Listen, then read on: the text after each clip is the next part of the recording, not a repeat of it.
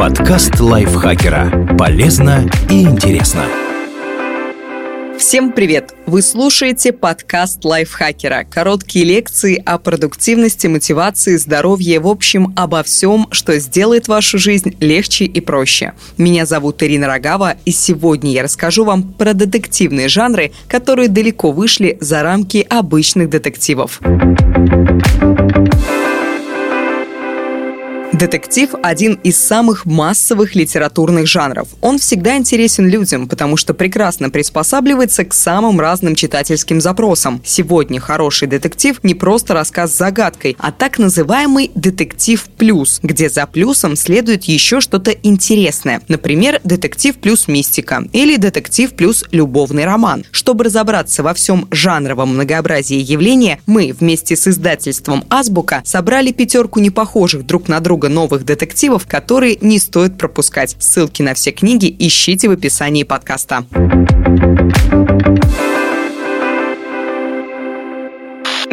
Плюс hard-boiled fiction. Темные подворотни, опасные бандиты и крутой главный герой. Вот что ожидает читателей в миксе этих жанров. В книге «Сирены» Джозефа Нокса все так и есть. Констебль Эйден Уэйтс из Манчестера не самый хороший парень в не самом хорошем городе. Кругом грязь, кровь, наркотики и сплошные предательства. Эйден участвует во всем вышеперечисленном, но одновременно пытается спасти девушек-наркокурьеров, за которыми, кажется, кто-то начал охоту мутные схемы, продажные копы, мерзкий городишко со своими секретами, убийства, подставы. И все это в стремительном и легко написанном романе. Кроме того, к каждой части романа в качестве саундтрека автор предлагает послушать определенный альбом группы Joy Division. В чем особенности этого жанра?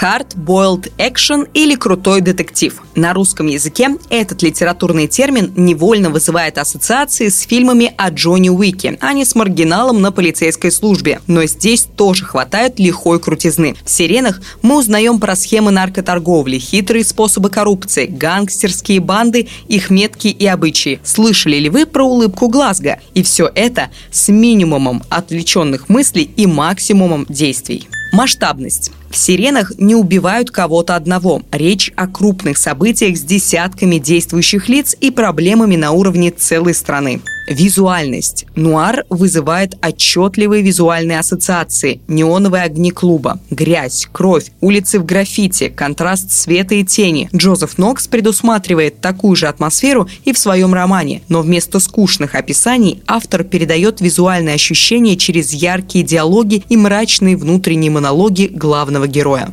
социальные проблемы. К сиренам, как и к любым нуарам, автоматически прилагается упаднический взгляд на мир. Люди прогнили, никому нельзя доверять, у главного героя паранойя. В финале таких детективов всегда остается чувство горечи или неизбежности, даже несмотря на разгадку всех сюжетных тайн. Что еще почитать, если вам понравился Hard-Boiled Fiction, Смертельную белизну Роберта Гелбрейта, Черное эхо Майкла Коннелли, Полицию Ю Низбё. Интеллектуальный детектив плюс психологический триллер. Жанр понравится любителям классической литературы и знатокам психологии. Если интересуетесь также темой женской дружбы и нездоровых привязанностей, то все вместе найдете в книге «Седьмая ложь» Элизабет Кей. Джейн и Марни дружат с детства. Марни обаятельна и легка, по крайней мере в глазах Джейн, но на самом деле та делает все, чтобы любимая подруга принадлежала только ей. Собственнические чувства и механика созависимых отношений заводят их в тупик. В чем особенности жанра? Минимум персонажей. Сюжет строится вокруг двух подружек. Второстепенные персонажи тоже важны, но мы не узнаем о них и половину того, что расскажут про Джейн и Марни. Эмоциональность. Рассказ ведется не от лица безликого автора, а от имени одной из подруг, поэтому мы волей-неволей переживаем за героев острее. При этом с Джейн не всегда хочется соглашаться, а иногда она откровенно раздражает. В итоге получаем субъективный рассказ полной тревоги, опасности и возбуждения. Психологические головоломки. В центре хорошей психологической литературы всегда стоит какой-то разлад в голове главных героев. «Седьмая ложь» – не исключение. Мы узнаем причины личных проблем героев, увидим их странные проявления и ужасные результаты. При этом здесь нет мистики или надуманных сюжетных поворотов. Проблемы героев понятны и могут проявиться у каждого из нас при определенном стечении обстоятельств. Глубина психологического анализа приближает этот детектив к интеллектуальным бестселлерам и высокой литературе. Яркая кульминация. Ради этого мы и читаем детективы. Элизабет Кей знает толк в запоминающемся финале и даже добавляет психологической жути в сцене после титров. Ни в коем случае не заглядывайте в конец. Что еще почитать, если вам понравилась смесь интеллектуального детектива и психологического триллера? «Право на месть» Сары Пинбора исчезнувшую Гиллиан Флинн, незнакомца в поезде Патриции Хайсмит мрачный детектив плюс остросюжетная головоломка. Жанр для любителей острых ощущений. Как нельзя лучше, его раскрывает книга Франка Тилье «Лука» или «Темное бессмертие». Это одиннадцатый детектив в серии про сыщика Франка Шарко и Люси Эннибель. Но читать предыдущие 10 романов не нужно, вам напомнит обо всем необходимом. Главное в тексте – расследование невероятно запутанной, хитроумной и сложной загадки, за которой стоит опасность опасный психопат, решивший устроить онлайн-трансляцию расправы над своей новой жертвой. Книга понравится фанатам сериала «Черное зеркало» и франшизы «Пила». В чем особенности жанра? Изобретательная загадка. Сюжет романа пересказать невозможно. Как только бедные, запыхавшиеся сыщики приближаются к разрешению одной части загадки, на них наваливаются еще несколько проблем. Все это завязано на современных технологиях, гаджетах, биг-дата, социальных сетях. Финал не сможет предсказать даже опытный фанат детективов. Необычный злодей. Если бы подобный маньяк появился в реальной жизни, то СМИ рассказывали бы о нем десятилетиями, а в Голливуде Голливуде про него сняли бы фильм с Энтони Хопкинсом. Мрачный психологизм. Всем героям хочется посоветовать сходить к психотерапевту, но некоторым, кажется, не поможет даже специалист гипержестокость. Сумрачная атмосфера нагнетается не только тикающим таймером, но и невероятно кровавыми и реалистичными описаниями преступлений. Совершенно точно не стоит читать Тилье во время еды. Описание снав, видео и расчлененки не добавят вам аппетита. Что еще почитать, если вам нравятся мрачные детективы и остросюжетные головоломки? Стихи для мертвецов Дугласа Престона и Линкольна Чайлда. На службе зла Роберта Gelbrītā. Мистический детектив плюс готический триллер. Жанр понравится тем, кто обожает сверхъестественное, а также классические готические романы о старых замках с секретами. В книге Тесс Герритсон «Призрак ночи» есть и то, и другое, и еще парочка неизвестно откуда взявшихся мертвецов. Популярная писательница Эйва уезжает в уединенный особняк, чтобы спокойно поработать над новой книгой. Но героиню начинают преследовать кошмары. То ли это галлюцинации от обилия алкоголя и отсутствия секса, то ли призраки действительно устраивают ей БДСМ-сессии. Только после этих видений в доме появляются настоящие трупы. В чем особенности жанра? Много мистики. Стандартный мистический детектив заканчивается одним из двух классических способов. Либо нам скажут, что вся история была плодом воображения протагониста, либо оставят в финале нарочитую недосказанность. Говорить, как закончится «Призрак ночи» мы не будем и посоветуем не заглядывать в финал книги раньше времени.